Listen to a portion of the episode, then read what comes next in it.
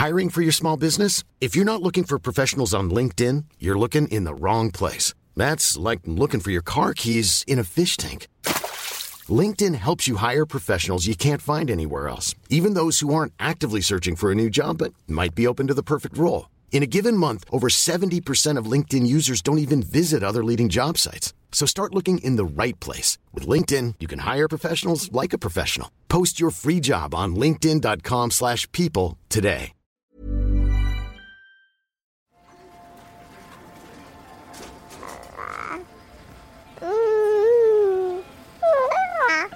C'est déroutant parce que c'est nouveau, c'est déroutant parce que euh, ces réactions sont extrêmement fortes.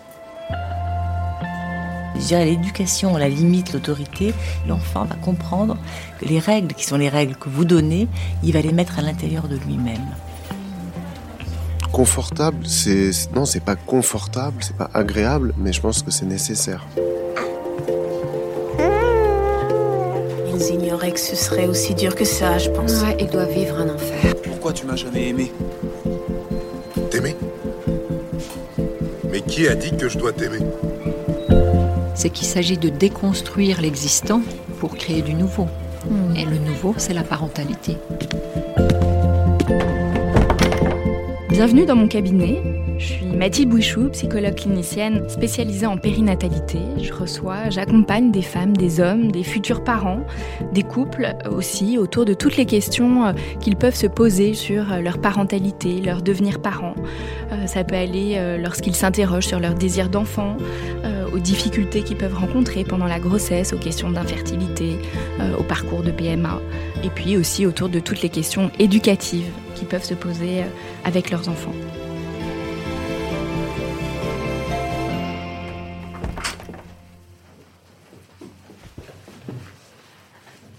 Alors, Julie Thomas, qu'est-ce qui vous amène aujourd'hui? En fait, nous venons parce que nous avons des questionnements sur euh, le rapport à l'autorité de notre fille. Elle a quel âge votre fille? Elle a 27 mois. Ok, et qu'est-ce qui se passe alors? Depuis quelques mois, je dirais depuis 2-3 mois, euh, c'est notamment euh, tout ce qui est rapport au sommeil, au coucher, ça devient compliqué. Ce qui jusqu'à jusqu'à présent roulait, à savoir, bon bah voilà, on fait telle et telle chose dans tel ordre, voilà, ça se faisait plus ou moins, mais relativement dans de la fluidité, de la souplesse. Là, il y a des gros moments où ça coince et où du coup, il faut qu'on dise, bon bah non, maintenant, en fait, c'est comme ça, c'est nous les parents, c'est nous qui décidons, et tu n'as pas ton mot à dire sur telle ou telle chose. Et là, ça peut partir en, en crise, en larmes, en je me jette sur le sol, qui nous laisse parfois euh, assez démunis. C'est-à-dire démunis. Du coup, c'est, enfin, nous devons lui dire, euh, bon bah ok, t'es pas d'accord, mais euh, enfin là vraiment, il n'y a pas, il y a pas le choix, c'est comme ça. euh, voilà, là c'est l'heure d'aller à la crèche, donc tu mets ton manteau, tu montes dans la poussette et on y va. Et euh, voilà, ça peut pas être des discussions à n'en plus finir. euh, voilà, il faut trancher. Et, euh, voilà, c'est déroutant parce que c'est nouveau, c'est déroutant parce que ces réactions sont extrêmement fortes. Voilà, ça peut monter très vite, très fort, très haut, et après en deux secondes redescendre. voilà, de façon aussi soudaine et subite que ça a monté. Vous, Thomas, est-ce que vous aussi vous vous sentez en, en difficulté dans ces moments-là, comme Julie? Difficulté, je sais pas, c'est plus que. Je pense qu'on le dit pas de la même manière. Et pour moi, l'autorité, c'est un mot. C'est. Je pense plus à un cadre, c'est-à-dire à, à comme si, si de l'eau coulait d'une table, il faut mettre des, des barrières pour éviter que l'eau inonde tout et tombe par terre, par exemple. Donc c'est Mhm. c'est plutôt rassurant. Effectivement, le premier contact avec l'eau et la, la structure qui sera dure, euh, peut-être pas forcément agréable, mais l'idée c'est de pas de la laisser repousser ou de faire des vagues, mais de rester stable et solide. Donc c'est comme ça que je le vois. Et vous, Thomas, est-ce que vous vous sentez plutôt confortable dans le fait d'être cette structure qui va contenir l'eau? Confortable, c'est non, c'est pas confortable, c'est pas agréable, mais je pense que c'est nécessaire. C'est que c'est rassurant euh, pour l'enfant qui justement est cette grande flaque d'eau qui, qui cherche du terrain, qui cherche les limites justement pour être contenu, euh, comme il l'était ou, euh, pendant neuf mois, quoi. Là, vous parlez pendant la grossesse, vous Ouais. voulez dire Hmm. Pour vous, Julie, est-ce que euh, cette notion de cadre et de l'importance de, de la limite, est-ce que c'est aussi clair que pour Thomas? C'est clair euh, complètement en théorie. Je suis tout à fait d'accord avec ce qu'il dit. Euh, après, en pratique, pour moi, c'est compliqué parce que euh, je me rends compte que j'ai très peur du moment où l'autorité deviendrait autoritarisme. Et en Mhm. fait, euh, voilà, le fait de devoir élever la voix, de crier euh, de- et de tenir une situation comme ça tendue euh, dans quelque chose qui, pour moi, pourrait être de l'ordre de la violence, c'est compliqué. Et en même temps, j'entends effectivement le besoin de, de cadrer, de contours. Euh, mais pour moi, voilà, c'est très vite, ça peut me faire penser à quelque chose de violent et du coup être difficile. Après, euh, je dois dire que j'ai fait l'expérience, bah, notamment hier soir, on était toutes les deux, et en fait, chaque chose a été un mélange de moments super chouettes, et, tout et, et à un moment donné, ça a commencé à vriller de son côté, où genre, euh, non, je veux ça, non, non, non. Et a vraiment, elle se mettait à hurler, à se mettre dans tous ses états. Et en fait, j'ai vu que le moment où moi j'ai élevé la voix, ou en même temps en étant tranquille à avec le fait d'élever la voix et de dire, bah non, en fait là, c'est pas le temps pour ça. Ça, maintenant, c'est le temps pour ça. Et après, il y aura le temps pour ça. En fait, ça faisait tout de suite redescendre le truc. Et que de voir que moi, j'étais euh, solide dans, voilà, dans ce que je disais, que j'étais persuadée que c'était pour son bien, pour mon bien, pour notre bien à toutes les deux, bah, ça faisait redescendre le truc. Mais c'était dur parce que ça a été comme ça de, je sais pas, de 17h jusqu'à 21h. Donc c'était un- ça a été un enchaînement de moments à la fois très bons et très intenses, qui ça montait très vite et ça redescendait. Et ça me demandait à chaque fois d'être euh, ouais, vraiment au créneau et de, et de rien lâcher en fait. Pas en mode euh, euh, ferme et, euh, et complètement fermé, mais au contraire de dire euh, bah non, en fait là, là tu touches la limite, donc ça c'est pas possible. Donc on va faire comme ça et c'est moi qui décide. Et oui, t'es pas contente, j'entends que t'es pas contente, mais en fait là maintenant je suis ta maman et c'est moi qui décide. Vous avez pu lui dire que Oui. euh, euh, vous entendiez euh, voilà, qu'elle n'était pas contente, qu'elle aimerait faire autrement? Hmm. Oui, oui. Oui, oui. Et même pour moi, en fait, c'était libérateur parce que il y avait les deux. Il y avait à la fois, euh, je suis ton parent et je, et je mets une limite et je dis ce qu'on fait, à quel moment on le fait, parce que bah, je suis parent et je décide. Et en même temps, j'entends que t'es pas contente et que ça te plaît pas. Je peux le comprendre, mais il n'empêche qu'aujourd'hui, c'est moi qui ai la main et c'est moi qui décide. Comment vous comprenez que vous avez réussi à faire ça hier, Julie? De ce que vous disiez avant, je- je- j'entendais que voilà, ça n'a pas toujours été possible pour vous. Bah, il y a, comme je disais au début, euh, depuis, depuis deux, trois mois, euh, comme on a ces difficultés, effectivement, Thomas disait que pour lui, c'est plus simple, en fait. Il y a un côté, euh, pour lui, c'est plus naturel, euh, à un moment donné, de dire, bon, bah, là, stop, ça suffit, c'est terminé. Et puis, limite, la seconde d'après, allez, c'est reparti, on fait des câlins, on joue et tout. Pour moi, c'était étrange, mais le fait d'expérimenter comme ça, sur deux, trois mois, ces moments explosifs qui, moi, me mettaient dans vraiment de l'incompréhension, et en plus, j'avais peur qu'elle soit dans quelque chose de douloureux pour elle, j'ai vu quand même, en le voyant faire, qu'effectivement, pour elle, il y avait quelque chose de rassurant et qui s'apaisait et qui retombait quand il y avait une limite claire qui était posée. Et que oui, parfois, il assumait, il, disait, il le dit toujours, euh, enfin, ce que je disais tout à l'heure, euh, là, c'est moi qui décide, en fait, et t'as pas ton mot à dire. Au début, je, trouvais ça, je pouvais trouver ça dur. Et aujourd'hui, je vois que sur certains points, effectivement, elle n'a pas son mot à dire. C'est difficile, enfin pour moi ce qui est difficile c'est de trouver le juste milieu entre la laisser expérimenter, la laisser dire ce qu'elle a envie de faire, euh, etc. Et à un moment donné de dire ben oui tu as envie de faire ça mais moi là j'estime que c'est pas possible donc on va faire à ma façon. Et voilà, moi je suis dans cette recherche d'équilibre. Hmm, Donc là, vous dites bien, Julie, le fait de voir euh, Thomas faire autrement et peut-être être un peu plus sévère, ferme, euh, C'est pas de la sévérité. hein. Comment? Pour moi, c'est pas ce que je mets derrière le mot sévérité. Oui, en tout cas, Julie a perçu, alors mon mot sévère était peut-être en effet pas juste, mais une certaine fermeté euh, et une certaine légitimité aussi dans votre positionnement, euh, et a pu voir l'effet que ça avait sur votre fille et que ça avait un effet différent et dans le sens de faire euh, redescendre finalement euh, la cocotte minute euh, qui, qui montait. Qu'est- Qu'est-ce qui se passait avant quand justement vous n'arriviez pas à poser cette limite claire et ferme? Euh, ça pouvait être elle se jetait par terre et elle restait par terre comme c'était tout, tout, tout nouveau. Moi ça me laissait désemparée. Et donc euh, voilà à pas savoir euh, quoi faire. Ou alors ça pouvait être qu'elle se mettait à crier très fort chose qu'elle faisait pas jusqu'alors très fort et très longtemps. Et pour moi crier fort et longtemps ça veut dire j'ai mal je suis en détresse viens m'aider. Sauf que là bah, on passe à autre chose. Vu qu'elle a Mhm. autour de deux ans un peu plus de deux ans voilà. Donc moi en fait ça, ça venait me chercher du côté de euh, elle a besoin de protection elle a besoin d'aide. Alors qu'en fait euh, je, je, crois que j'ai commencé à comprendre que là ça veut dire autre chose. Ça veut aussi dire euh, voilà il y a des moments il y a des moments oui c'est juste elle appelle à l'aide et j'y vais. Et il y a des moments euh, bah non c'est je cherche je cherche la limite je cherche jusqu'où je peux aller. Et je vois, et je vois aussi comment, je parle pour moi, mais comment, comment maman répond différemment. Quand justement elle se met à hurler, à se rouler par terre, qu'est-ce que vous faites dans ces moments-là? Si on est tous les deux, je crois qu'on se regarde en soupirant. on a beaucoup de compassion pour nous-mêmes. Euh... Puis je crois qu'on essaye euh, de d'accompagner. Ouais. ouais, et puis d'essayer de rester calme en fait et de pas partir parce qu'au début, je crois qu'on était très surpris. Il a pu nous arriver peut-être une ou deux fois presque de rigoler tellement c'était euh... et mais vraiment tellement on était surpris, tellement c'était nouveau, et spectaculaire. Ouais, ouais c'est ça, et tellement c'était mmh. fort par rapport à euh, je sais pas, si je veux une compote, bah écoute, euh, nous, je sais pas, t'en as déjà mangé, enfin cinq, je dis n'importe quoi, mais bah non, là, il n'y a pas de compote, on va manger dans, je sais pas, deux minutes, euh, où tu attends. Ah du coup, voilà. Il suffit qu'il y ait un chien qui passe, oh, regarde le chien, ah, et puis, ah, chien. Voilà. Et c'est redescendu tout aussi rapidement. Donc il y a une idée de détourner aussi l'attention. Oui, ça, ça marche quand même un peu moins, ça marche pas tout le temps, mais ça peut continuer de marcher. Et du coup, oui, donc il y a eu peut-être voilà quelques très rares fois où totalement pris au dépourvu, on a, on a, on a rigolé. Mais moi, j'ai eu l'impression que ça a vraiment augmenté, amplifié sa réaction. Et du coup, je me suis dit, ok, là, en fait, il y a quelque chose quand même pour elle qui va pas. Elle nous dit qu'il y a un truc qui va pas, même si ça veut pas forcément dire souffrance. Donc non, rire, c'est pas ajusté. Donc du coup, en fait, on se regarde, on souffle, on fait et on essaye soit de voir qu'est-ce qui a pu déclencher ça, soit si on n'arrive pas à trouver, euh, peut-être de revenir au, au, fait, de lui dire bon bah voilà, là c'est un temps pour ça, là c'est un temps pour ça.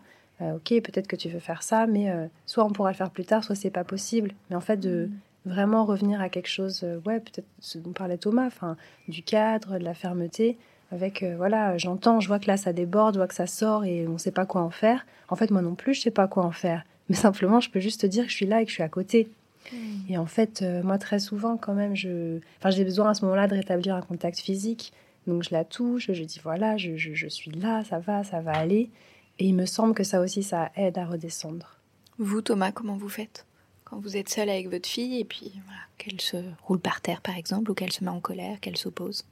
Je pense qu'une explication à donner à un enfant de cet âge-là, c'est pas une fois que ça marche, c'est une histoire de répétition. Hmm. Bien sûr. En tout cas, donc c'est toujours garder la même posture en fonction hmm. d'un événement et de le répéter tout cas d'autres parents que j'accompagne peuvent me dire, bah, il va jeter une fois, deux fois, trois fois. Je vais dire stop une fois, deux fois, trois fois, mais faut le faire autant de fois qu'il le faudra. Mm-hmm. Ça peut certains arrêtent au bout de trois, peut-être d'autres dix, d'autres quinze. Mm. Je pense que c'est. Donc vous vous répétez le nom et euh, l'explication. Ouais.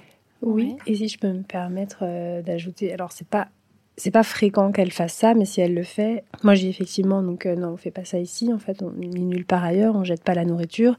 Je dis voilà, enfin c'est précieux. Il y a des gens qui ont travaillé pour produire ça, c'est de la nourriture. Euh, on en a besoin pour manger, donc on respecte. En plus, moi j'ai passé du temps à préparer, donc on respecte ça aussi. Euh, et après, si tu commences à jouer avec la nourriture, ça veut peut-être dire que ça veut dire, moi je pense que tu as plus faim, donc du coup je t'enlève ton assiette et on passe à autre chose. Mm. Soit euh, ben, elle a fini le salé, donc du coup je lui propose du sucré, soit c'est le sucré qu'elle a terminé. À ce moment-là, je dis bon bah t'es prête à sortir de table, on va jouer. Et voilà. Et en fait, du coup après ça se, en tout cas quand, moi ça m'arrive, ça passe comme ça. Éventuellement, mm. je peux lui tenir doucement la main aussi pour lui dire bah en fait ça non, ça c'est pas possible. Je veux pas que tu jettes la nourriture. Mm.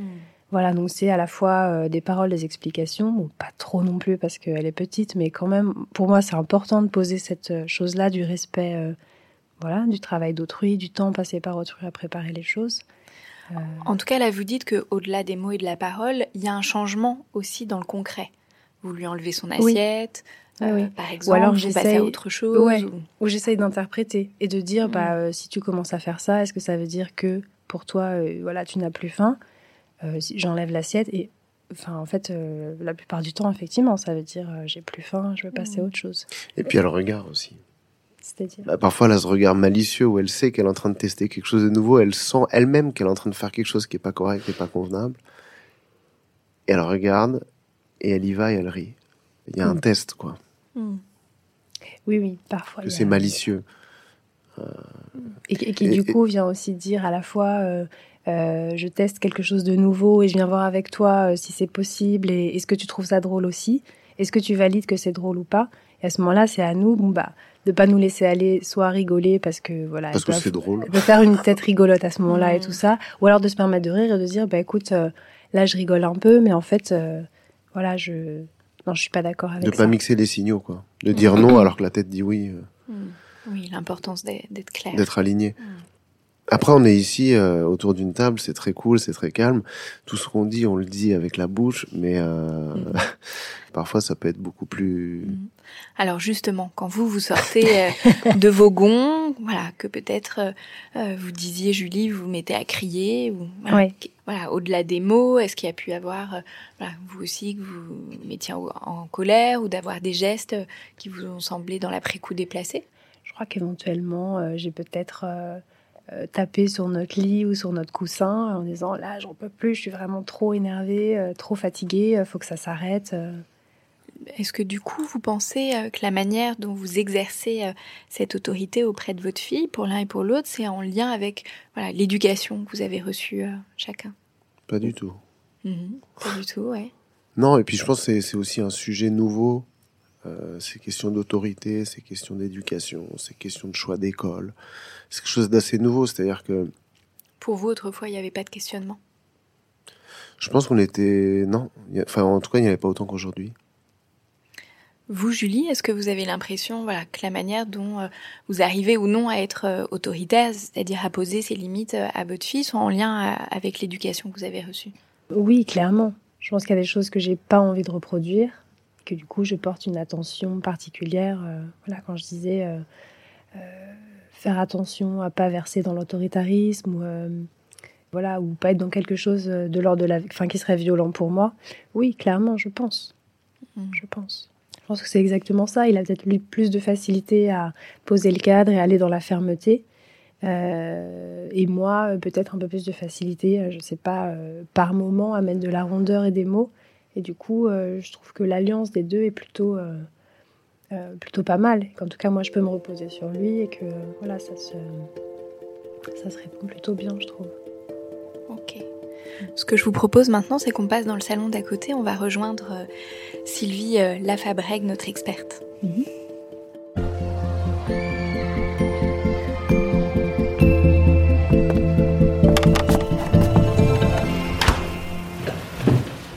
Bonjour Sylvie Lafabrègue, vous êtes psychologue clinicienne, psychothérapeute. Vous exercez euh, dans des lieux de la petite enfance, euh, dans une école et en crèche en région euh, parisienne. Alors aujourd'hui, l'autorité fait peur, euh, elle effraie les parents, parce que bien souvent ils s'imaginent qu'elle ne pourrait être que ce qu'elle fut autrefois, c'est-à-dire un instrument destiné euh, à soumettre l'enfant au pouvoir des adultes et donc de susceptible d'atteindre à sa liberté et à sa créativité. Euh, dans les parents que j'accompagne, je vois que beaucoup d'entre eux se posent, bah, comme Julie et Thomas, des questions hein, autour de, l'autorité, de comment on va l'exercer, est-ce qu'elle est légitime ou pas, et se sentent vraiment en difficulté par rapport à cette question. Est-ce que c'est aussi quelque chose que vous observez Depuis une dizaine d'années, alors je- moi je vois un, peu un mouvement de balancier de l'histoire, c'est-à-dire qu'il y a eu 68 avec interdit d'interdire, les capacités de l'enfant, on s'est beaucoup penché sur ça, donc les enfants qui sont, euh, on les scrute à la, loupe, euh, ils sont une, place maintenant très très au centre, peut-être trop au centre de, des familles, et je pense que du coup euh, l'autorité fait penser à quelque chose de- d'extrêmement dur, d'extrêmement non créatif pour l'enfant, très enfermant, alors que ça peut être tout à fait le contraire. C'est l'autorité, c'est pas forcément, je suis d'accord avec vous, c'est pas l'autoritarisme. L'autoritarisme, c'est vraiment, euh, tu te tais, tu pars pas à la table, euh, et c'est moi qui ai le pouvoir. L'important, c'est de savoir que le- l'autorité portée par l'adulte, c'est que l'adulte est aussi soumis à une loi. Dès que si on dit à un enfant qu'on ne frappe pas, nous, on ne le fait pas nous-mêmes. C'est important. Un enfant qui prend un, un bonbon dans un supermarché, si on ne dit rien, ça veut dire qu'on n'est pas soumis à la loi. On doit lui dire, bah, écoute, là, c'est pas possible, tu dois aller le rendre, parce que ce n'est pas permis. Voilà, donc c'est d'abord important, moi, ce que je vois, en tout cas depuis une dizaine d'années, et je pense, après, ça c'est- mon, interprétation personnelle, c'est que ça va avec le, le défaut du collectif. C'est-à-dire qu'on n'est plus dans, une, dans un collectif, les choses se sont de plus en plus individualisé. Et donc tout, vous savez, c'est comme les, euh, comme dans les entreprises où vous avez des notations individuelles avec des, euh, objectifs, annuelles. voilà, hmm. qu'on ne peut évidemment jamais atteindre. Et je pense que c'est un petit peu comme ça, c'est que tout doit retomber sur le parent. Avant, il y avait une collectivité, il y a une culpabilité des parents très importante. Ce que je pense aussi, c'est qu'il y a tout un courant qui se développe depuis quelques années où justement, peut-être être ferme, c'est être maltraitant. L'importance des limites, c'est vraiment quelque chose qui va structurer l'enfant. Je l'idée, l'image, moi j'en avais d'autres, mais votre image de l'eau qui coule sur la table, je trouve ça tout à fait parfait. Voilà, elle doit s'arrêter à un moment donné. C'est extrêmement important. Ça permet à l'enfant de pouvoir vivre des choses et puis de rentrer dans la communauté humaine. On va pas castagner son voisin parce que je ne sais trop quoi, ça ne se fait pas, ce n'est pas possible.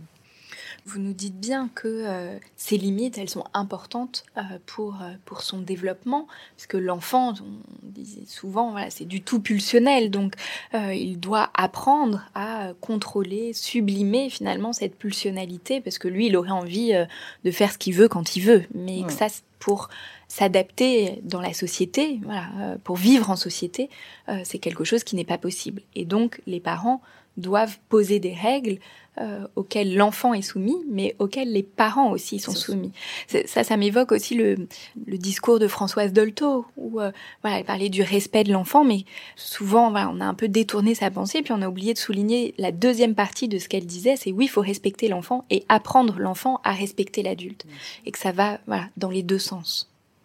L'enfant jusqu'à en tout cas à l'âge de votre fille, il est dans la toute-puissance. C'est-à-dire que c'est quelque chose, moi j'appelle ça Dieu sur terre. Et puis on lui est en train de lui apprendre ben, que c'est pas comme ça que ça marche. Et que qu'est-ce que c'est difficile, qu'est-ce que c'est difficile? À l'intérieur d'eux, ça boue. C'est-à-dire que c'est la pensée d'un enfant de cet âge-là, c'est quand je veux quelque chose, je dois l'obtenir. Coûte que coûte, à la crèche, il veut le camion qu'a le copain, il a aucune, aucune importance qu'il soit dans les mains du copain, on s'en fiche complètement. On l'attrape, on le prend. Et ça, c'est vraiment la pensée. Et notre notre travail, en tout cas de parents, d'éducateurs, d'adultes, c'est de mettre des mots à la place des actes des enfants. Les actes, il va vous taper, ou il va se rouler par terre. C'est vraiment de mettre ça, d'humaniser, donc de poser des, des mots, et puis de dire, bah non, là, ce n'est pas possible. Mais pour que ce soit possible, dire, il faut que ça soit incarné. Mm. Si c'est, il y avait votre exemple, était tout à fait parfait tout à l'heure. J'ai réussi parce que là, c'était pas possible pour moi. Donc, donc, et là, ça marche. Oui. C'est, pas magique, mais presque, ça marche. Oui, oui, oui. Du coup, je pense à euh, euh, une phrase que m'a dit une amie il y a pas longtemps, qui m'a beaucoup parlé et qui, qui m'aide beaucoup. C'est euh, ce qui est confortable pour l'enfant est inconfortable pour le parent et réciproquement. Et du coup, j'y pense souvent. Et c'est vrai que du coup, c'est comme un, un ballet, enfin une espèce de danse où on navigue entre les deux eaux et on, voilà, on tente de, de respecter le bien-être de chacun mais à un moment donné, euh, si la coupe est pleine pour le parent, ça va pas être possible. Quoi. Donc il va falloir. Euh, voilà, ça m'évoquait ça, ce que vous disiez. Quelque chose d'une limite qui est vraiment très structurante. Mm. Parce qu'ils sont. pour reprendre votre image de l'eau, on peut prendre celle des chemins c'est que nous, on voudrait que l'enfant ait un chemin et que ça va l'aider. Ces bornes du chemin, en fait, ça l'aide. C'est beaucoup plus rassurant pour lui. S'il y a tous les chemins et qu'il a le choix de tous les chemins, c'est extrêmement compliqué. Il sait pas lequel prendre. Il est beaucoup trop petit pour choisir. Mmh. Donc il a besoin de ces limites-là. Et c'est vrai que ces limites-là, on, peut avoir. Moi, je pense que on entend beaucoup de choses maintenant. Il faut pas dire non. Il faut dire des phrases positives. Il des choses c'est pas grave de dire non. Bien au contraire. Par exemple, euh, bah, le non donne de la valeur au oui pour moi. exactement. Il faut pas dire non à tout parce qu'il faut après il faut choisir ses, combats. Ce matin, je recevais une une famille euh, à la crèche et le papa me dit je ne peux pas. C'est le papa qui est le plus en difficulté. Je ne peux pas attacher mon fils dans la voiture. Je ne peux pas. Il met une heure. Comment c'est possible? En fait, parce que je pense qu'il a tellement peur de ce moment-là qui ne peut pas y arriver. La mère y arrive très bien, elle le colle, elle l'attache. Parce que certainement que à ce moment-là, les pleurs de l'enfant ou la crise abîme le parent. C'est-à-dire qu'il a peur de plus être aimé à ce moment-là. Et ça, c'est très difficile. Pour de, de voilà, vous disiez quand euh, j'ai l'impression qu'elle a mal, elle a pas mal.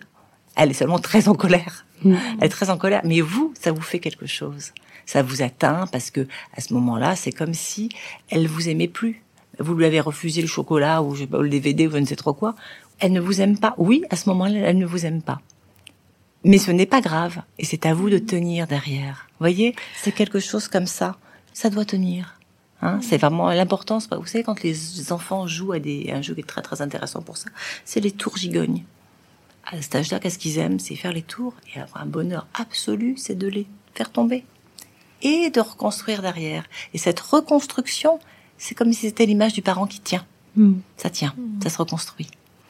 En tout cas, là, Sylvie, vous nous dites bien que l'éducation, ça repose pas que sur la question de l'affection ou de l'amour. Euh, et d'ailleurs, ça m'évoque le, titre du livre de Claude Amos qui dit L'amour ne suffit pas. qui dit bien voilà qu'il faut euh, autre chose et que euh, il peut y avoir de l'amour dans l'autorité, mais pas que, et il y a besoin de ce pas que. C'est-à-dire qu'en fait, il y a quelque chose qui doit être, oui, cette éducation, cette, cette fermeté, ce fait que on va au conflit il faut. moi, je pense que sincèrement, les évitements du conflit, c'est pas possible. Il faut aller au conflit et vous allez en sortir. C'est-à-dire mmh. que après, il faut choisir ses combats. Hein. Il ne faut pas mmh. dire non à tout non plus, sinon c'est trop difficile. Mais si vous avez des, choix de ça, c'est comme si, c'est comme ça chez nous, vous y allez. Je veux dire, c'est vraiment. Elle va pas être d'accord. Elle va être extrêmement fâchée. Vous allez survivre à ça. Elle aussi. Vous parliez de la colère tout à l'heure elle peut pas se passer au-delà de ce qu'elle supporte. Donc il faut absolument que ça sorte. Et ce qui était intéressant, ce que vous disiez tout à l'heure, c'est que la toucher, oui. Mm. Je sais pas si vous avez déjà été en colère, mais quand on est très en colère, on est même en tant qu'adulte. Hein. Une fois que ça monte, on peut pas l'arrêter. Donc on est hors de soi et c'est tout à fait ça, hors de soi. Donc après, elle a besoin du contact, elle a besoin de, de votre, de vos mains pour reprendre les limites du corps. Mm. Mais c'est vraiment très important de, d'imaginer que pour humaniser, pour que l'enfant soit capable de vivre en société, il doit comprendre, ben oui, on est très très bien avec papa, maman, mais on peut pas tout faire. Cette frustration, on l'a toute notre vie. Mais mm. quand on nous refuse quelque chose, on imagine autre chose. C'est qu'on va rêver, on va imaginer, on va se dire, ben voilà, j'ai pas le, je sais pas quoi, le, la poupée que je veux, mais je l'aurai plus tard. On va imaginer ça. Et les mm. enfants le font très très bien. Quelque chose qui est dans une, comment dire, euh, un retard de satisfaction immédiate. Et c'est, on est quand même dans une société où d'immédiateté. Ah bah Google nous le rappelle à chaque recherche qu'il a fait la recherche en 0,03 millisecondes. Voilà. et, je, voilà, je pense que c'est ça. Et puis on, attend toute notre vie. On attend toute notre vie. On n'a pas les choses tout de suite. Mm. C'est compliqué, mais c'est nécessaire. Mm. En tout cas, là, Sylvie, vous nous rappelez les, les, grands principes qui régissent une société. En effet, on peut pas tout avoir tout de suite maintenant. Que même la personne la plus puissante du monde ne peut pas tout avoir. Euh, qu'on peut tout dire ou tout penser, mais qu'on ne peut pas tout faire. Hmm, on a beaucoup euh, parlé de ça dans euh, justement l'épisode euh, sur le Terrible Two dans, dans, Parentalité, sur cette période spécifique de deux ans. Mais je crois que cette question de la frustration, on va la retrouver aussi à tous les âges et des enfants, mais aussi, mais aussi des adultes. Oui, j'avais un autre exemple qui me venait en, vous écoutant, c'est qui est tout frais là de, de, de cette nuit, c'est que du coup depuis depuis quelques semaines, alors qu'il n'y avait aucun problème à ce niveau-là, euh, notre fille dit qu'elle veut dormir avec nous. Et nous on lui dit bah non en fait la nuit tu dors dans ton lit dans ta chambre et papa et maman dans leur lit dans leur chambre. Et du coup elle prend sa toute petite voix, elle dit papa maman papa maman. Alors évidemment mon cœur dit oh, c'est trop mignon et puis, puis à l'intérieur ça fait mais non en fait non c'est juste non. Mm. Et du coup bah on est dans la répétition depuis ça fait une petite semaine et du coup ça fait des nuits compliquées des nuits difficiles on est fatigué, etc. Et, euh, et en je pense que réveiller un adulte en plein milieu de la nuit, c'est pas forcément la meilleure chose au niveau du mm. côté bienveillant mais de la voix. Mais faut tenir. Et du coup, à chaque fois, on la raccompagne. Et bref, le rendormissement peut prendre du temps, mais on tient depuis une semaine. Et en fait, cette nuit, elle s'est réveillée, bon, plus tard que les jours précédents, mais c'était quand même tôt. C'était 6h30. J'ai vu l'heure, j'ai fait non, en fait. Et en fait, sans me lever pour la première fois depuis une semaine, je lui ai dit en restant dans mon lit, il est trop tôt là, moi j'ai besoin de me reposer et toi aussi. Donc tu retournes dans ta chambre et on se voit tout à l'heure. Elle a un petit peu pleuré, elle a un petit peu continué à appeler, j'ai redit la même chose et je lui ai dit on se voit tout à l'heure quand c'est le matin. Je l'ai pas entendu et voilà. Et ce matin on s'est levé et tout allait mmh. bien Un petit peu d'espoir quand même. Mmh. En tout cas, là, vous dites, Julie, vous soulignez euh, la question aussi que l'éducation et l'autorité, le respect des règles, ça permet aussi à l'enfant de comprendre euh, quelle est sa place. Alors, quelle est sa place euh, par rapport euh, aux adultes, euh, dans sa famille, dans la société Et que ça, c'est quelque chose qui est important. Là, elle est en train de comprendre votre fille. C'est l'âge tout à fait de, des, rêves, enfin de, des endormissements un petit peu mm. plus tardifs. À rallonge. Elle se rend compte que quand elle va se coucher, vous n'allez pas vous coucher tout de suite et que ça c'est quand même fort désagréable puisque vous avez une vie sans elle. Et ça, elle, elle comprend et ça lui plaît pas du tout. Donc, euh, et puis elle va vérifier la nuit ce que vous y faites, mm. euh, pourquoi ils sont deux et moi je suis toute seule. Donc c'est vraiment, c'est très important parce mm. qu'on a l'impression que ça les désangoisse et en fait ça les angoisse énormément puisque sur le moment ils vont dormir, mais ça veut dire qu'elle est plus forte que vous. C'est que mm. votre nom, il n'y a pas de nom. C'est-à-dire qu'elle n'est plus à sa place. Sa place d'enfant, elle, sera un jour une adulte. Pour l'instant, c'est une petite fille. Elle a des désirs de petite fille, même si elle met vos chaussures par moment et qu'elle, le temps qu'elle les mette, elle se pense très très grande. Elle est une toute petite fille mm. et elle ne doit pas être au centre. Ça, c'est vraiment euh, quelque chose d'important. Vous pouvez, vous devriez, je ne sais pas si c'est possible, mais le week-end pouvoir faire des choses pour vous, un petit peu sans qu'elle soit tout le temps dans vos jambes. Elle peut jouer un peu toute seule. Elle peut vous ouvrir, je sais pas, vous faire les ongles, vous lire un magazine, quelque chose qui soit pour vous, en lui disant, bah, écoute, je finis ça, puis je viens dans cinq minutes. Ouais, ouais, Alors là-dessus, elle est très autonome. C'est assez ah, étonnant. on s'en est pas rendu compte jusqu'au jour où on était euh, chez mon oncle et où il y avait plein de petits enfants. Et d'une manière assez étonnée, il nous regarde et fait mais elle vient pas toutes les deux minutes vous montrer ce qu'elle a fait, vous vous accrochez la jambe? Je, bah non, elle, elle découvre ta maison, elle lit les mmh. bouquins, elle tourne mmh. les pages. Mmh. Ah bah c'est étonnant. Et nous, pour nous, c'était normal. Sauf que pour lui, c'était extraordinaire. Dans le sens extraordinaire. Il n'a jamais vu ça, un enfant de deux ans qui s'occupait tout seul et qui, est, qui en était satisfait. À la maison, elle s'occupe toute seule aussi. Ah oui, Elle peut aller dans sa chambre tranquillement. on a tout mis à disposition à sa hauteur dans sa chambre. Euh, oui, donc ça vous permet, vous, de faire des. Euh, ah oui, et puis, elle, est, elle, se lit les histoires, elle chante toute seule. Mm. Enfin, moi, je trouve ça super mm. chouette. Et puis, du coup, ça, effectivement, ça nous libère du temps pour nous, euh, que ce soit à deux ou seul. C'est ça. donc là, euh, elle a sa place. Là, à un moment, elle a sa place. Et elle a son intimité aussi, donc c'est important pour Une moi. petite fille qui peut jouer seule, en votre présence dans la maison, mais qui peut jouer seule. On laisse pas les fenêtres ouvertes avec un escabeau devant. Voilà. Pour moi, c'est ça aussi la sécurité. Imaginez. Voilà. En tout cas, vous nous disiez aussi, euh, Sylvie, voilà, que la, réaction d'opposition et la colère, elle est normale chez l'enfant et qu'elle est plutôt saine, finalement, euh, face à, la limite, mais qu'elle est nécessaire. Elle est euh, nécessaire. Un enfant qui ne s'oppose pas du tout, on en voit, on est quand même mm. très inquiet. Parce que pour se poser dans la vie, pour, ils doivent s'opposer à vous. C'est-à-dire que voilà, je ne suis pas d'accord avec toi, je ne veux, je ne veux pas, je ne veux pas. C'est, ça leur permet de se différencier, de savoir, de dire je un peu plus tard, j e, un petit peu plus tard. Ils ont ce besoin-là. Et par contre, ce qui est important dans dans l'idée de la, de la limite, c'est que euh, il y a le nom, mais après il y a l'expression des émotions. Donc cette, ces émotions-là, elles peuvent être très très mécontentes, euh, faire une énorme colère, mais voilà, on peut et on doit accompagner cette émotion. Oui, après, pas une fois qu'elle est en colère, mais après, tu es très très en colère, parce que là c'est pas possible. Euh, tu es très en colère parce que je t'ai refusé, je ne sais trop, je ne sais trop quoi. Voilà, on va en parler. C'est très difficile. Je comprends que ce soit très très difficile. Moi aussi, des fois, tu sais, quand je veux quelque chose, ben, je peux pas l'avoir. Je me mets pas en colère comme toi, mais j'ai un peu, j'ai un peu de chagrin. Voilà. Donc ça, c'est vraiment important. Différencier la réaction qui est voilà normale hein, et l'émotion qui est à être accompagnée. Ça, c'est vraiment deux mmh. choses très importantes. Ce que vous dites là, ça m'évoque ce que vous disiez par rapport à la question du toucher tout à l'heure, où quand même beaucoup de parents que j'accompagne disent au moment de la crise, c'est pas possible dans beaucoup de dans l'éducation bienveillance, il est dit de contenir l'enfant physiquement pendant le moment de la crise. Beaucoup de parents disent finalement ça c'est pas possible. On va rester à côté de l'enfant, l'aider à redescendre, mais que le toucher il va venir après et que après on va faire un câlin ou on va parler, on va mettre des mots sur les émotions, mais le toucher est pas forcément euh, tout de suite. Hmm. Après, puisque c'est comme si euh, quand euh, un adulte s'énerve, on lui dit mais t'énerve pas, hmm. ça sert à rien. Une fois que c'est fait, c'est fait. La, colère monte. Ce qui est très important, moi j'aime beaucoup l'expression hors de soi, parce que l'enfant est vraiment, il a enlevé ses limites corporelle, mm. euh, je dirais même de la peau, mais la, limite corporelle intérieure, sa peau psychique intérieure, ça vole en éclats. Il faut avoir été en colère soi-même pour savoir ce que ça fait. ils sont très mal, très très mal. Ils savent en général plus pourquoi ils ont fait une colère, c'est difficile.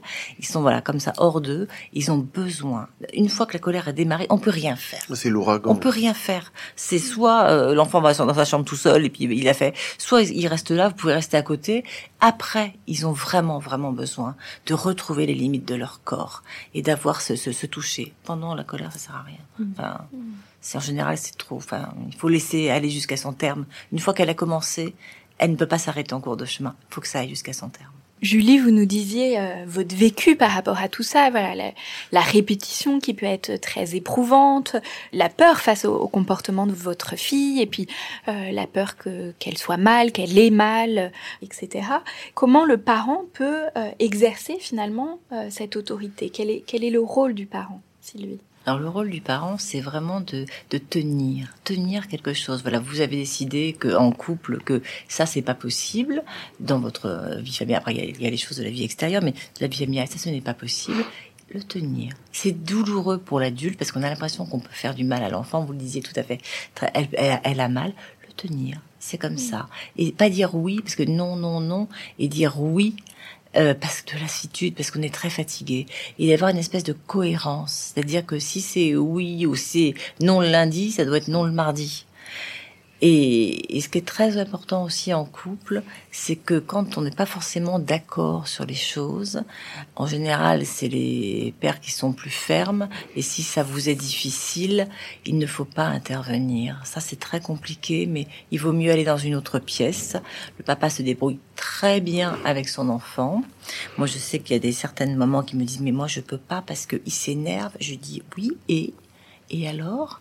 Eh ben, je peux pas parce qu'elle pleure. Oui, il pleure. Oui, et alors? Et, en fait, ce n'est pas grave, ce n'est pas grave. Il va se confronter, cet enfant se confronte à un père qui ne faut pas aller chercher, faut pas aller le chercher de ce côté-là, parce que je ne sais, je ne sais pas quelle raison. Mais euh, voilà, il faut pas intervenir. Oui, donc là, vous dites bien que le parent doit s'opposer à la toute-puissance infantile, à ce pulsionnel dont on parlait tout à l'heure, pour euh, lui apprendre aussi hum. à, le contrôler et, à, le maîtriser euh, euh, par la suite. Vous disiez, Julie et Thomas, que vous expliquez, alors moi j'entends beaucoup de parents qui expliquent beaucoup. voilà, trop. Hmm. je pense que à deux ans, deux ans, deux ans et demi, ils ne peuvent pas comprendre. Une phrase très simple. Le reste, quand c'est non, c'est non. Hmm. Et, quand l'enfant est plus grand? Quand l'enfant est plus grand, c'est différent. Je dirais au-delà de, de, à trois partir de trois ans, c'est différent. Il peut pouvoir comprendre, il peut dire bah voilà, euh, euh, excuse-moi, pardon, euh, je t'ai fait mal. Ça c'est possible. Avant c'est absolument impossible. Ils peuvent pas comprendre ça. Ils sont beaucoup beaucoup trop petits. En fait c'est, enfin, je dirais l'éducation, la limite, l'autorité, c'est essayer de faire passer la police entre guillemets extérieure qui sont les adultes à une police intérieure. C'est-à-dire que l'enfant va comprendre que les règles qui sont les règles que vous donnez, il va les mettre à l'intérieur de lui-même. Ça prend du temps. Hein. Voilà. Et comme nous, on a nos règles, on les porte à l'intérieur de mm. nous-mêmes. Donc plus l'enfant va grandir, puis il va avoir besoin de comprendre pour pouvoir la mettre à l'intérieur de lui. Donc là, les explications vont être euh, plus fournies et plus, importantes, euh, même si évidemment avant on peut poser euh, des mots et puis notamment reconnaître ce que vit l'enfant, ce que vous disiez sur les émotions, sur les émotions Julie. J'entends aussi souvent cette question est-ce qu'on doit demander un peu l'adhésion de l'enfant En tout cas, voilà. Je pose le nom, mais le parent qui sent pas forcément légitime va adopter une attitude où il va demander finalement presque l'accord de l'enfant. C'est ça, ce qu'on peut voir souvent, c'est-à-dire qu'en fait, comme on a tellement peur de plus être aimé à ce moment-là, que l'enfant soit mal, on pose un nom, sauf que c'est pas possible. Le nom est fait pour qu'il ne soit pas d'accord. Il va pas être d'accord, et c'est à nous d'accompagner, de mettre des mots, pas sur le nom, mais sur l'émotion que ça déclenche. Alors là, on parle de colère, mais il y a des enfants qui sont dans un déni total. C'est absolument extraordinaire. C'est-à-dire qu'ils ne n'entendent pas, ils ne voient pas. Enfin, moi, je le vois beaucoup en crèche. Les, équipes me disent, mais vous ne croyez pas qu'il est sourd Sylvie Je dis, non, il n'est pas sourd du tout. il est pas. Il ne veut pas entendre, il n'entend pas.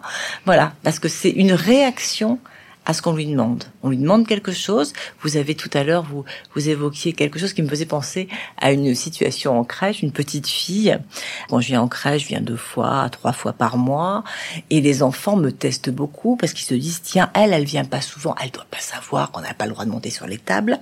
Et cette petite fille, donc, montait sur un meuble en me regardant, mais avec un sourire jusque là. Et je lui dis, mais tu sais, moi, je sais qu'on n'a pas le droit de monter sur le meuble. Et elle continue à me regarder, mais je lui dis, je ne baisserai pas les yeux parce que je sais que dès que j'aurai baissé les yeux, tu vas recommencer. Alors là, elle souriait un petit peu moins. Et du coup, elle a arrêté. Mais parce que voilà, tenir quelque chose, le tenir. Si j'avais tourné la tête, c'était Mm. fini. Voilà. En tout cas, dans la manière là où vous avez tenu, j'entends qu'il y a aussi beaucoup de bienveillance. Oui, c'est Euh, ça. C'est et- quelque chose de pas, c'est pas quelque chose d'agressif. C'est quelque chose, voilà. Je sais que tu me testes dans cette histoire-là, mais je t'accompagne parce que je sais que c'est très important que tu ne montes pas sur ce meuble parce que personne ne doit y monter, toi non plus. Et quelque chose, voilà, qui en fait, mais on peut faire autre chose. Si tu veux, viens, on va euh, lire un livre, ou on va jouer au ballon, on va voilà. Mais ça, ce n'est pas permis. Ou une Et- alternative. L'alternative. Alors ça, elle l'a vachement bien compris. Parce qu'en plein milieu de la nuit, on lui dit, eh ben non, c'est dodo. Elle nous propose une alternative. Gommette ou lire un livre? Alors ça, ça m'évoque la question de la négociation, Voilà. euh, où il y a beaucoup, de plus en plus de parents aussi qui rentrent dans ces questions-là de négociation, de peur de se confronter euh, à, à la colère et à l'opposition euh, de l'enfant. Est-ce que il y a des règles qui sont discutables? Alors, celles qui ne sont pas discutables, c'est on s'attache en voiture, on, on tient la main pour traverser la rue. Enfin, euh, on ne tape pas, on crache pas, on pince pas. Euh, voilà, ça c'est. Puis après, il y a les règles familiales. Euh, ça m'évoque, par exemple, une, une maman que j'avais vue et tous les soirs, c'était une colère absolument atroce de la petite ou du petit, je ne sais plus, parce que la maman voulait absolument que la chambre soit rangée tous les soirs. Et je lui dis, mais est-ce que c'est si important que cela? Est-ce que ça peut pas être un peu... Voilà, pour moi, ça c'est une règle qui se discute. Est-ce que c'est pas quelque chose de l'organisation familiale qui déclenche des choses qui pourraient être évitées ou, ou les parents qui veulent absolument que les enfants mettent les chaussons et l'enfant, veut absolument être pieds nus. Est-ce que c'est si important que cela? Vous voyez, moi je pense qu'il y a des choix de combat.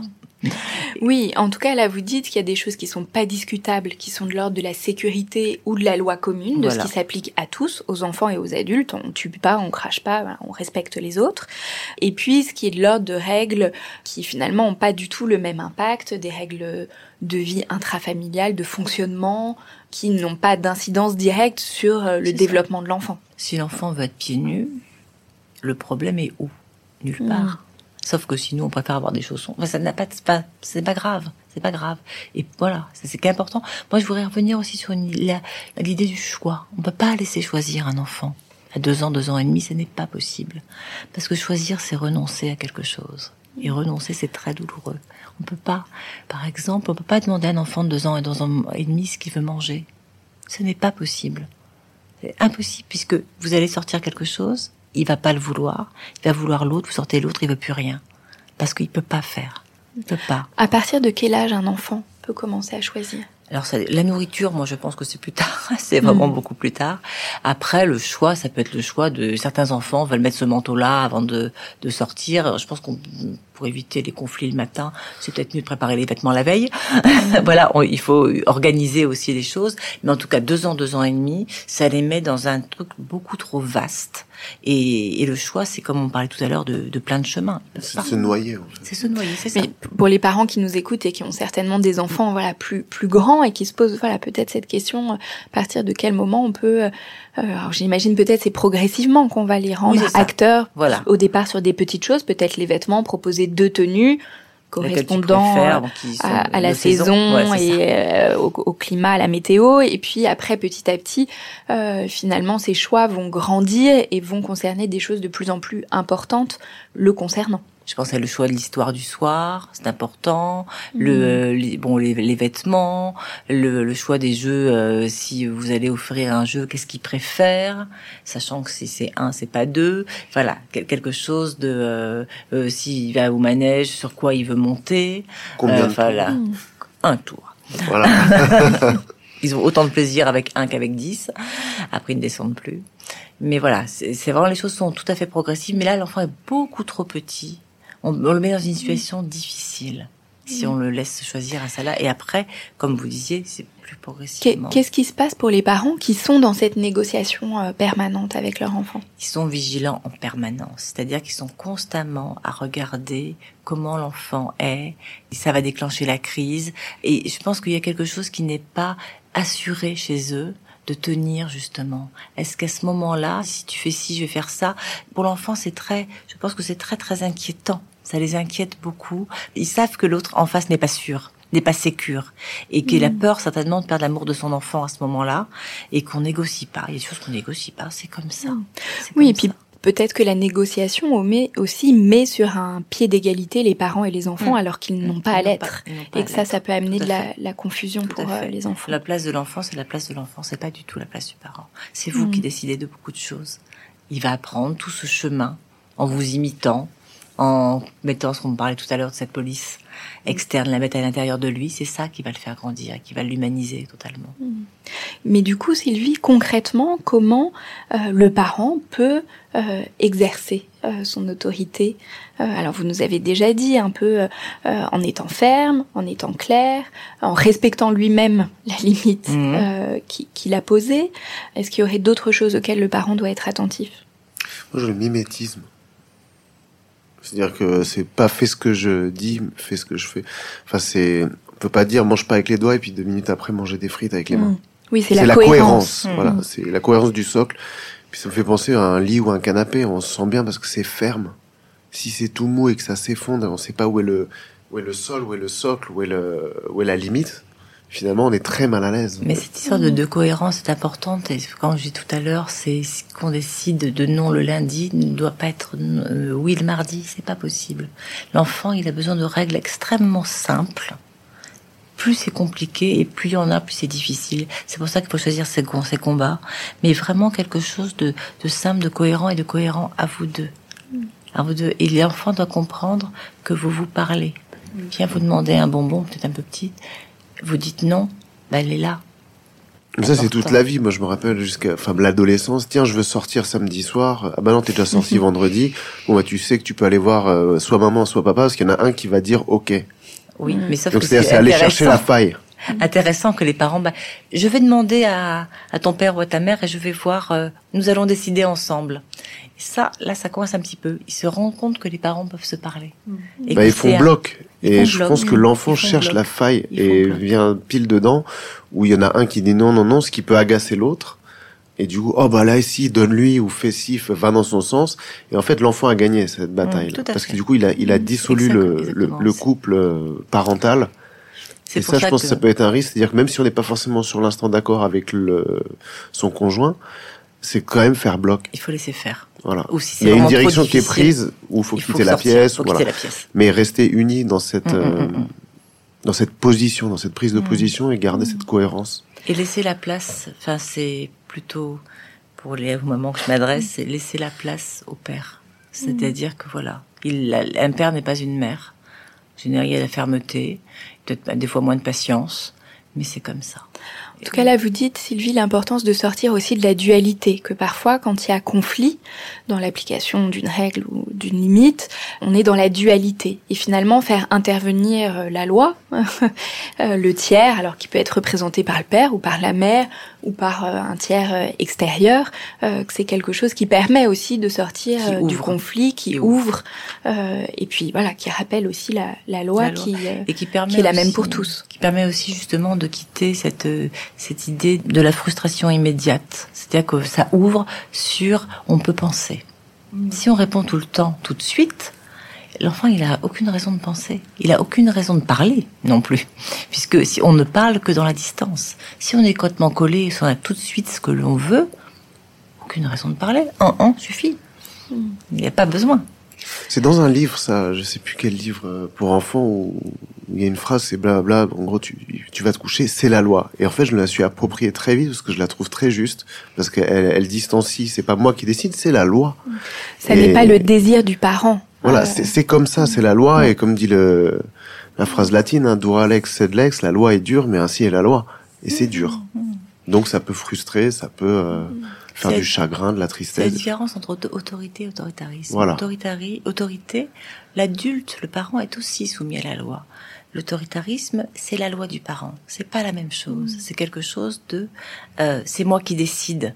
Mais j'y vois un côté abusif aussi. Oui, mais c'est quelque chose de, c'est comme si moi je n'y étais pas soumis. L'autoritarisme, je ne suis pas soumis à cette loi moi. Par contre, toi, oui. Voilà.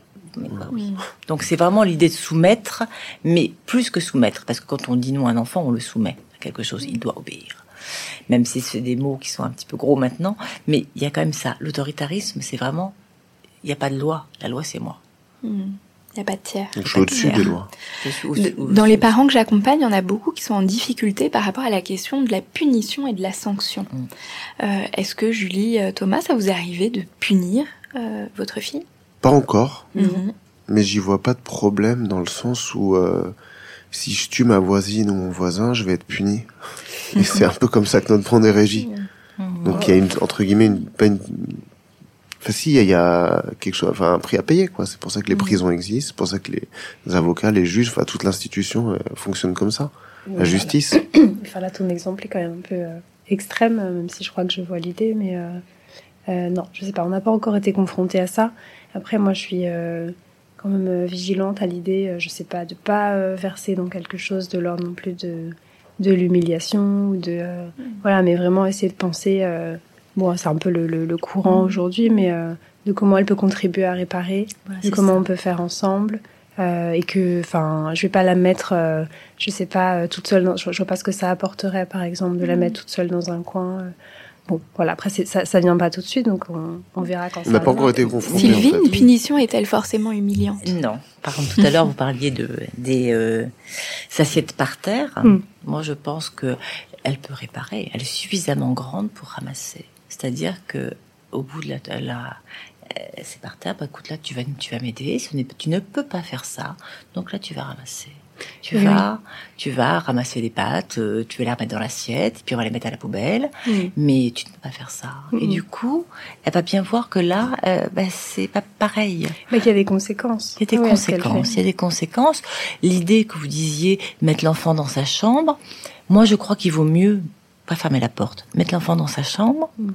que de s'énerver très fort. Il va se calmer, tout le monde va se calmer ça va être beaucoup plus serein mm. que de s'énerver et de dire que là, il mieux prendre un peu de distance. Mm, mm. Hein, ce que voilà, c'est pas forcément et sanction n'est pas forcément humiliation. C'est vraiment quelque chose. Là, ce que je, tu as fait, ce n'est pas possible.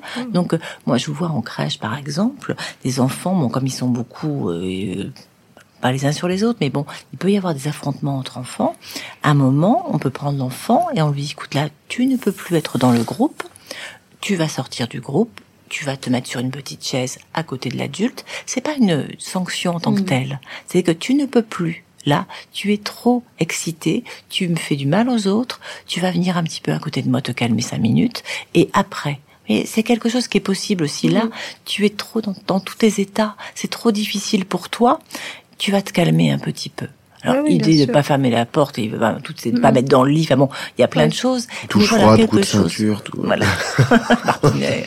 Mais euh, voilà, quelque chose où euh, il y a aussi, ça marque aussi un arrêt mm. autre que la parole.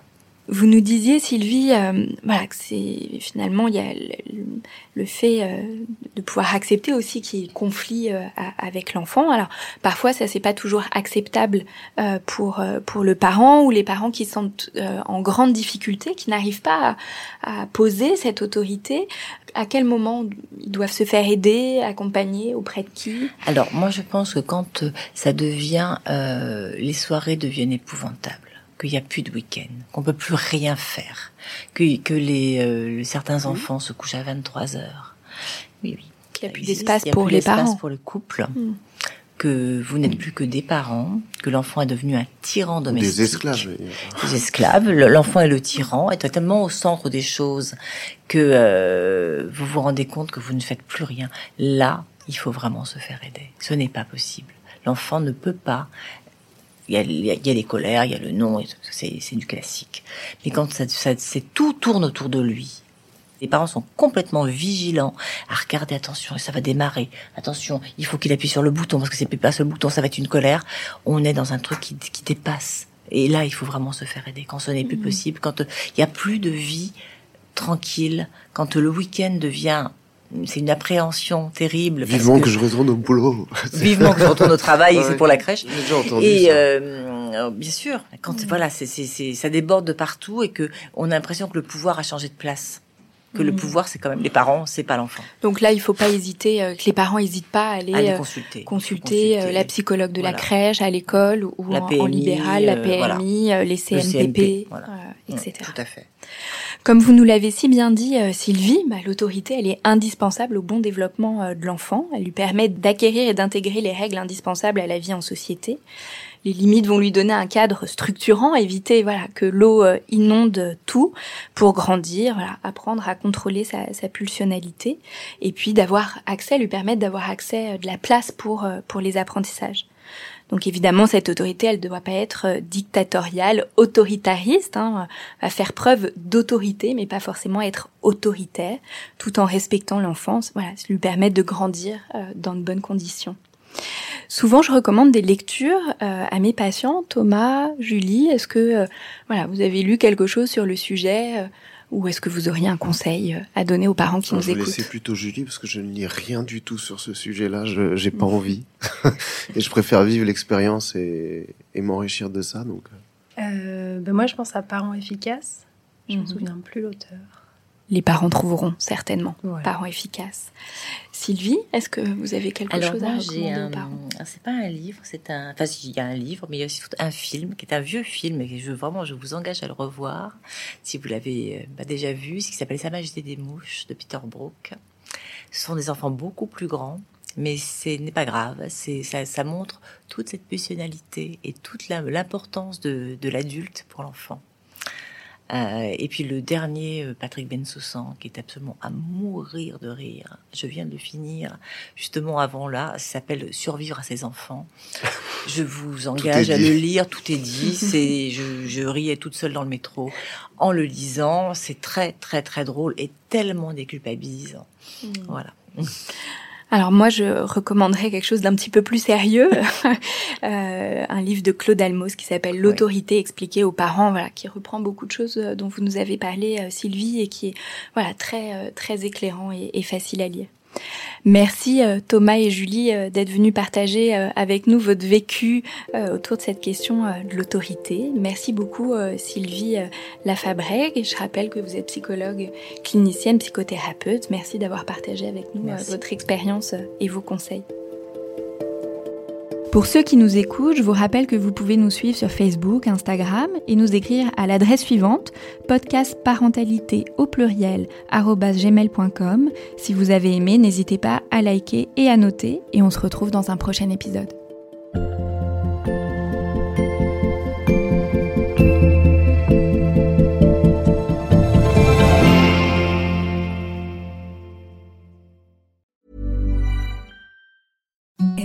The softest sheets you've ever felt. Now imagine them getting even softer over time. That's what you'll feel with Bowl and Branch's organic cotton sheets. In a recent customer survey, 96% replied that Bowl and Branch sheets get softer with every wash. Start getting your best night's sleep in these sheets that get softer and softer for years to come. Try their sheets with a 30-night guarantee. Plus, get 15% off your first order at bowlandbranch.com. Code BUTTERY. Exclusions apply. See site for details.